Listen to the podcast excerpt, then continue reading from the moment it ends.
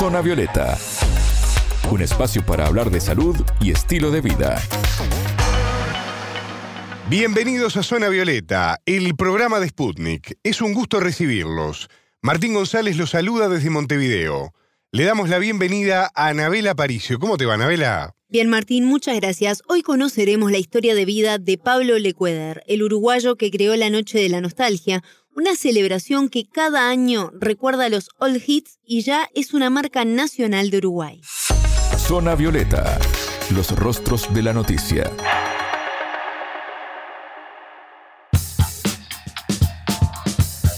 Desde niño escuchaba a The Beatles, los Rolling Stones o también Simon y Garfunkel, pero trabajar en radio no era algo que estuviera en su mente. A los 16 años la casualidad lo llevó a visitar a un amigo que trabajaba en una emisora y ahí empezó todo esto. Estamos hablando de Pablo Lecuadar, el hombre que ideó la Noche de la Nostalgia, una celebración uruguaya que ha trascendido fronteras incluso, y sobre esto vamos a hablar hoy aquí en Zona Violeta, Anabela. Así es, Martín. Esta celebración icónica se realiza cada 24 de agosto a la noche en Uruguay y es cuando se vuelven a escuchar old hits de la década del 60 y 70. Reaparecen e inundan las radios y televisión las imágenes de John Travolta y los VG con el clásico de Fiebre de Sábado por la Noche, entre otros. Pero al ir perdurando en el tiempo, esta celebración ha sumado décadas y hoy, por ejemplo, se escuchan eh, tanto old hits como temas de la década del 90 y del 2000, como por ejemplo los Backstreet Boys. Claro, lo que pasa es que el tiempo ha pasado, ¿no? Exactamente. Y las viejas generaciones empiezan a ser quizás las que eran nuevas en ese momento. Pero siempre esto sin dejar de lado el estilo original. Hoy Lecueder vuelve a la pista, pues es la primera fiesta que se hace con baile luego de los dos años de pandemia y por eso conoceremos mejor su historia y cómo comienza él a vincularse con el mundo de la música y la radio. Mi vocación ha sido siempre la radio. He comenzado a hacer radio a los 16 años, un programa de música vieja. Comencé a, dirigir una radio a los 20 años y después eh, una M y ahora tengo esa MSX32 y una FM que es Océano FM. Eh, y también trabajo en marketing de shopping centers eh, que es mi otra, mi otra, mi otro kiosco, como dicen, eh, en el cual, en el cual asesoro cinco shopping centers acá en Montevideo y cinco en el interior. ¿Cómo nace este vínculo suyo con la radio? Eh, comenzó directamente con una visita a un amigo que tenía un programa de radio y salí de estar mucho rato en la radio con él con la idea de poner un programa de radio y a los pocos meses estuve ya estaba al aire haciendo mis primeras armas. Eso fue, imagínense que tenía 16 años, ¿no? Sí escuchaba radio, nunca se me había ocurrido hacer un programa de radio y sí me gustaba mucho la música, sí escuchaba mucha música, entonces junté las dos cosas, eh, el gusto por la música y lo que podía hacer en radio, que eran programas musicales, que esa fue la puerta de entrada al medio radio, aunque después me di cuenta que lo que me gusta, me gusta la música obviamente, pero también me gusta el medio radio, o sea, hacer cosas a través de, una radio es muy lindo, por ejemplo, de esto que vamos a hablar, sin lugar a duda, decir que desde una radio crear una fiesta que es fiesta nacional en estos momentos, ¿no? Entonces, decir que solamente es un lugar la radio donde se, se aplica la imaginación y puede hacer cosas increíbles. ¿Qué es lo que le gusta del trabajo en la radio, por ejemplo? Y bueno, es eso mismo, como dije, eh, hay ideas nada más, proyectos que se pueden realizar solamente con creatividad y con un medio de comunicación, comunicándose con la gente, desde llenar un estadio trayendo un artista, pero un artista que no era lo obvio, ¿no? Es decir, bueno, inventar algo y llenar un estadio o crear una fiesta o hacer locuras como comprarse un, local que fue el local bailable más importante de Uruguay cuando cerró y poner la radio dentro del local bailable. ¿no? Entonces, Oceano FM tiene una ubicación bastante especial dentro de la ciudad de Montevideo. Eh, está frente al puerto de buceo y es eh, un freestanding, ¿no? Donde la gente puede pasar, se calculan 150 mil autos por día que pasan por la puerta de la Rambla y ven una radio, o sea que la puedo tangibilizar, porque el medio radio obviamente es intangible, Y el gran desafío de cualquier producto es tangibilizarse en la mente del consumidor. Entonces vimos una oportunidad de tangibilizar una radio teniendo una un, un local que, que fuera además icónico en Montevideo y además relacionado a la música y además, bueno, que tuviera la vista de todo el mundo. Entonces, se, pueden hacer cosas distintas, de locura, por ejemplo, en este predio para mundial pintamos todo, estamos todos rodeados de 5.000 metros cuadrados de, parque y pintamos todo el parque de celeste, ¿no? por la selección uruguaya, ¿no? Entonces uno pasaba y veía todo, todo un pasto celeste y el logo de la radio lo pusimos en celeste también, cosa que eh, era para alentar a Uruguay en un mundial. ¿Cómo fue ese primer programa de radio que hiciste? ¿Cómo fue ese día? ¿Cómo lo viviste? Yo tuve la suerte de empezar, en ese momento eh, había la preponderancia de tener radio de AM, ¿no? Había solamente 3 FM y no había tantos receptores de FM y además medio como ponían música instrumental, ¿no? no la FM no no era lo que la gente escuchaba, ¿no? Y había dos radios que escuchaba la gente joven y tuve la suerte de hacer el programa en una de ellas. Entonces, ya directamente uno entraba ya jugando medio como en primera, ¿no? eh, o sea, eh, formando parte de una programación que ya tenía su, su audiencia, ¿no? Y su estilo pero fue poco a poco, directamente. Además, yo, muchos chicos que van a hacer radio y preguntan cuánto van a ganar, y yo digo, yo no solamente empecé a hacer radio sin ganar nada, sino que además tuve que pagar, porque compré el espacio, ¿no? Entonces así fue, pero obviamente fue algo que fue creciendo muy de a poco, con constancia, hicimos un primer ciclo donde hasta me pusieron un locutor porque yo todavía no, no dominaba muy bien el tema de la locución y sí, después eh, hice tres meses, después vino el verano y después me llamaron de la radio que en vez de venderme el espacio como gran cosa me lo daban sin cobrarme, ¿no? Entonces no me pagaban tampoco. Pero ahí empezó toda una seguidilla de, de muchos años de radio hasta que tuve la oportunidad increíble, gracias a mi padre obviamente, que confió en mí, pero también a, un director del diario El País, Carlos Sheck. Confiaron en mí y me dieron la dirección de la radio a los 20 años. Eh, mucha gente dijo que era un disparate, pero por suerte no, creo que le demostré que venía en serio, ¿no? La cosa y bueno, ya hace 44 años que estoy. ¿Y cómo nace la idea de celebrar la Noche de la Nostalgia y cómo ha vivido también Lecueder el ver la magnitud que tomó esta celebración que incluso ha trascendido fronteras? Porque en Argentina muchos boliches han adoptado esta idea y también lo celebran, o uruguayos que viven en el exterior también festejan esta noche manteniendo esta consigna. Bueno, sobre esto también hablamos con él.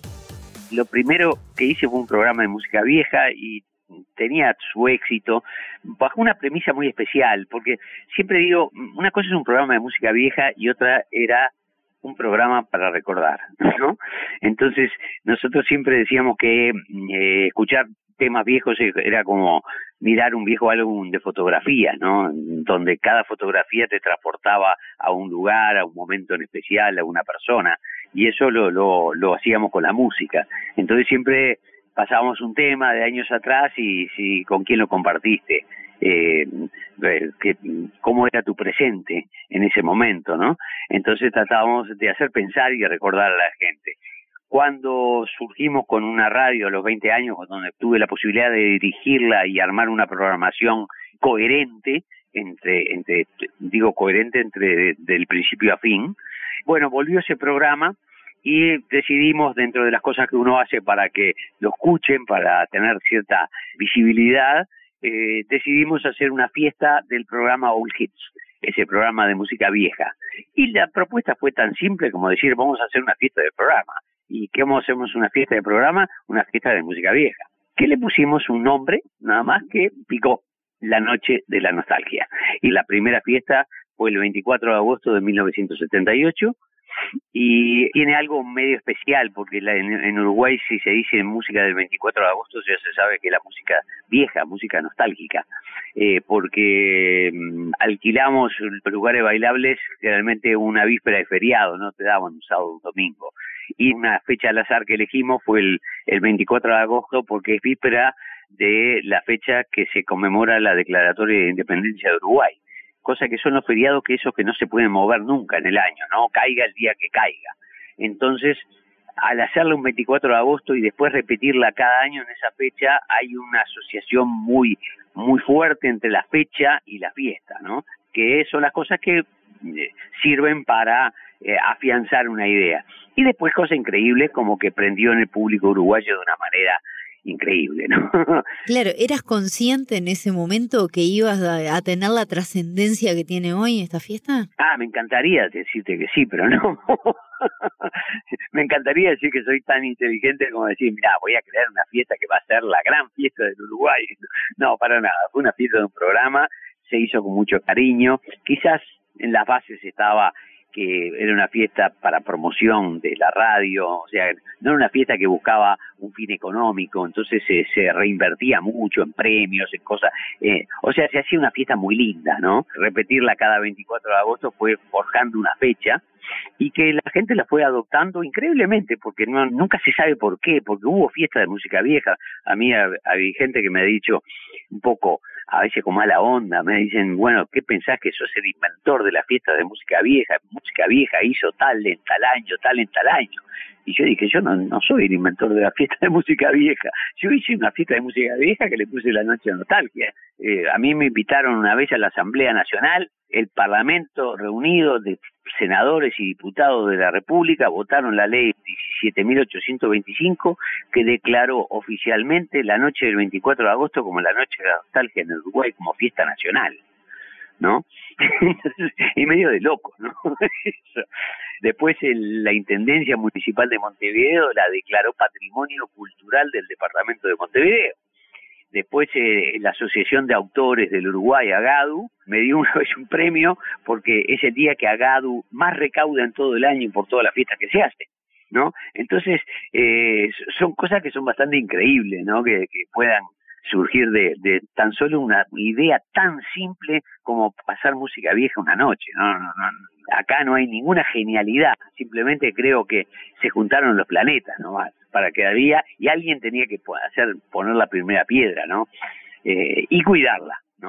Eso, eso, creo que es el, gran secreto de la permanencia, por lo menos inicial, y hoy la inercia y ya se ha transformado en lo que es prácticamente el mes de agosto, el mes de la nostalgia, ¿no? Donde hay promociones de todo tipo, promociones en los locales comerciales de venta de ropa, desde hoteles alojamiento, desde restaurantes, de fin de semana en hoteles, eh, hay, hay todo un movimiento de nostalgia y por eso el Ministerio de Turismo eh, también la, la, la, promovió, la invasión de argentinos que tenemos, sobre todo de Buenos Aires, los 24 de agosto, es increíble. ¿Y cuál es el sentimiento de volver después de dos años? Y bueno, simplemente creo que lo que hacemos nosotros, por lo menos yo lo que me siento, es mantener una tradición de, de hacerlo. Siempre digo, ¿cuándo dejaré de hacerlo? de hacerlo la fiesta, ¿no? Porque obviamente ya la noche de la nostalgia, la que hace Océano o la que hago yo directamente, forma parte de, infinidad de propuestas a lo largo y ancho del país, ¿no? Eh, no es la única, ¿no?